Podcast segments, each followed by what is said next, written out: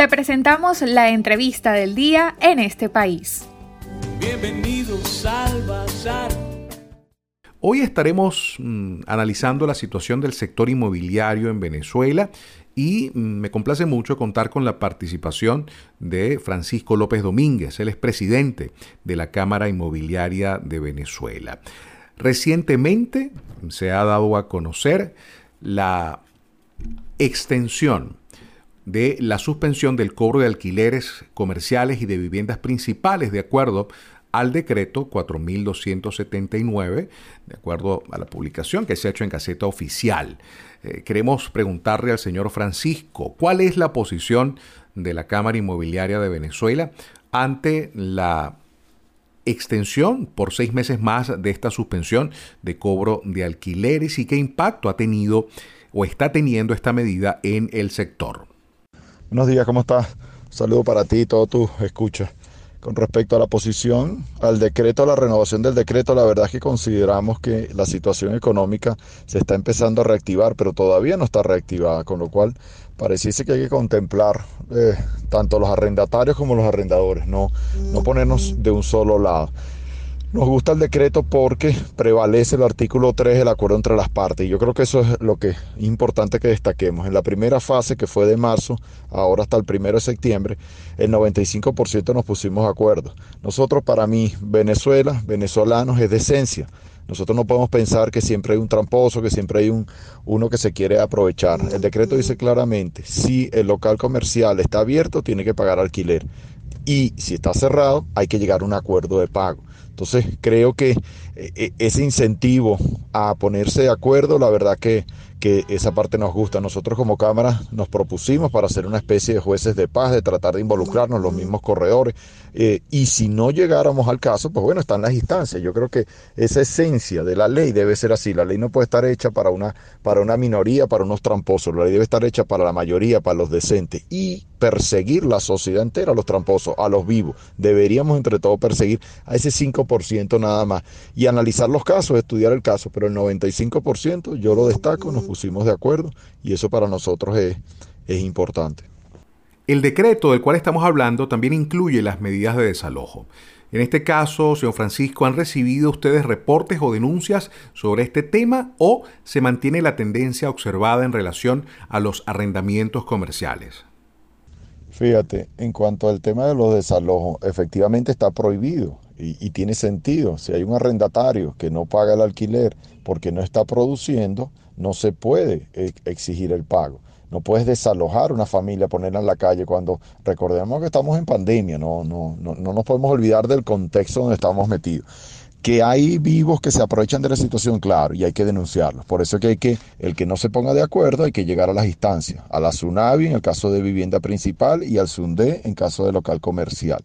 Nosotros lo que creemos es que no ha habido una cantidad importante de desalojos, como te dije antes, el 95% por los reportes que nosotros manejamos se pusieron de acuerdo. Eso significa que el arrendador entiende la situación del arrendatario y hay arrendatarios que, que entienden la situación del arrendador. Hay arrendatarios que son buenos. Aquí nos quieren llevar siempre una pelea arrendatarios arrendadores y eso no es verdad. Hay arrendadores buenos, hay arrendadores que entienden la situación en el sentido de, de humanidad. Hay arrendadores que necesitan de su dinero para vivir. Aquí los arrendadores no son los grandes terratenientes, dueños de centros comerciales. Aquí hay arrendadores quizás en un barrio popular, como me contaban el otro día en una entrevista en Katia, de 60 metros, una peluquería, y, la persona, el arrendatario, ha ido honrando sus pagos porque el arrendador vive de eso. Y una, una señora mayor que además eh, cumple todas las condiciones de, de honestidad. Yo creo que en ese sentido debemos nosotros desde la palestra mía, la palestra tuya, destacar la decencia del venezolano. Ahí es muy importante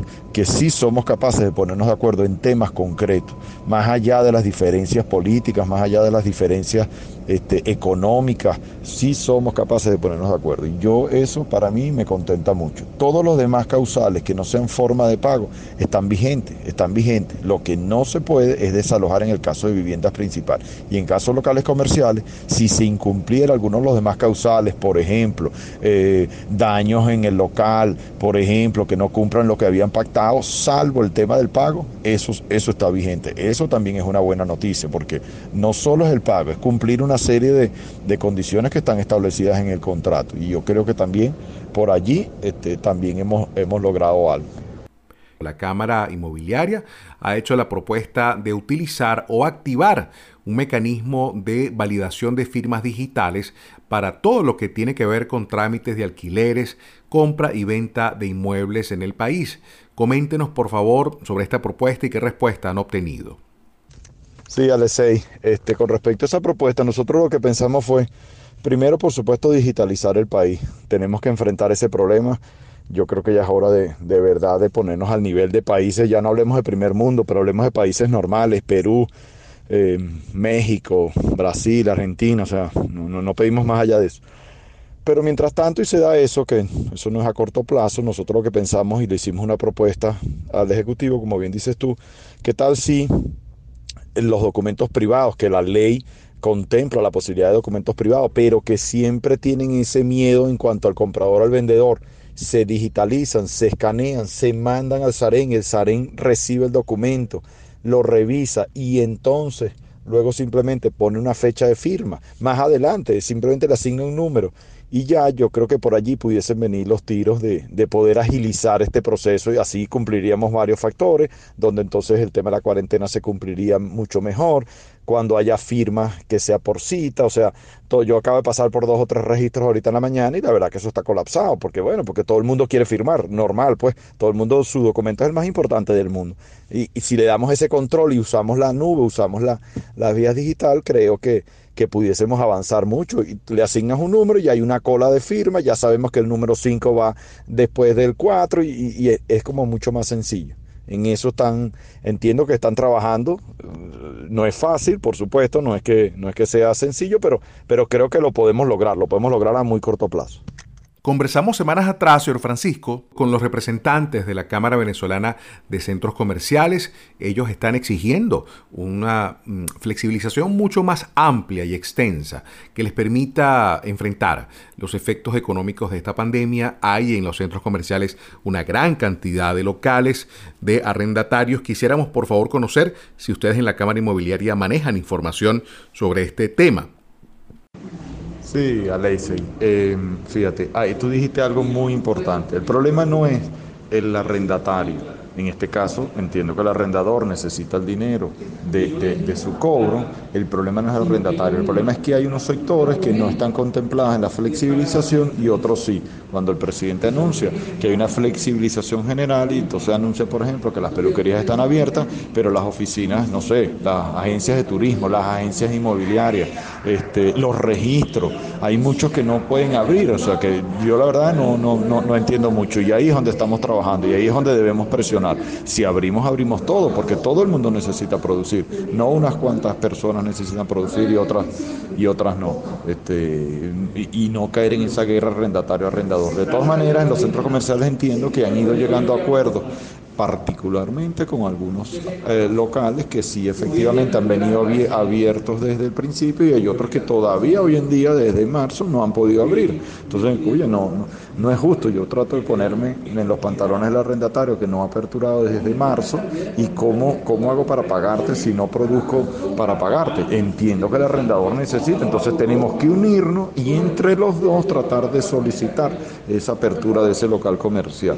Eh, no veo, no veo otra alternativa. Caer en la guerra arrendador-arrendatario no, no nos lleva a nada, a ninguno. Y al final somos los débiles en, este, en esta situación. En otros países, pues hay una ayuda, el gobierno le da al arrendador, en este caso ya, con, ya sabemos en qué país vivimos, ya sabemos las condiciones económicas que vivimos, tenemos que resolverlo entre nosotros mismos. Y resolverlo entre nosotros mismos es, pasa por llegar a un acuerdo. Fíjate que el decreto habla de que están suspendido el pago no exonerado. Nos teníamos que poner de acuerdo el 2 de septiembre cuando se venció el, el, primer decreto. Ahora el segundo decreto se vence el primero de marzo. En algún momento me vas a tener que pagar el arrendamiento, con lo cual también es verdad que tenemos que buscar soluciones. De repente, mira, me pagas el 50%, me lo pagas en tres cuotas, me lo vas pagando más o menos, para adelante, para atrás y llegamos a acuerdos de una vez en vez de esperar a marzo. No lo sé. Acuérdate también esta relación se va a mantener. No podemos perjudicar. Mi arrendador va a ser mi arrendador después del 2 de marzo, después que salgamos de esta crisis, después que salgamos de este gobierno. Nosotros eh, estamos hablando de una relación a largo plazo, no estamos eh, hablando de relaciones a corto plazo. Entonces, mi recomendación es que tratemos de llevarnos lo mejor posible en esa relación comercial. Igual el arrendador con el arrendatario. Se va a poner a sacar al arrendatario para conseguir a quién. Estamos en, en un momento malo. Si el arrendatario no está aperturando, ¿tú crees que en este momento alguien va a invertir en abrir un local comercial? Entonces el arrendador tiene que saber que va a quedarse con el local vacío. Es una realidad también.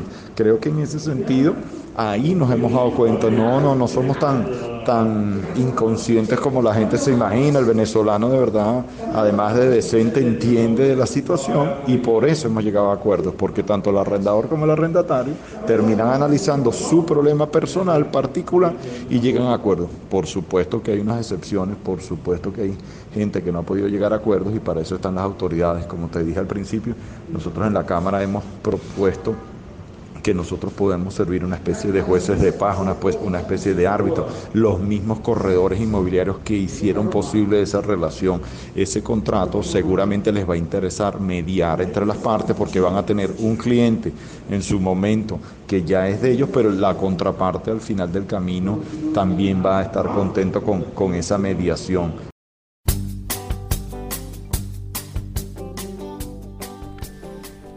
Bien, era esa la opinión de Francisco López Domínguez, presidente de la Cámara Inmobiliaria de Venezuela, quien nos explicaba un poco pues, los efectos de esta extensión por seis meses que se ha hecho del decreto que suspende el cobro de alquileres en locales comerciales y en viviendas principales y suspende los desalojos.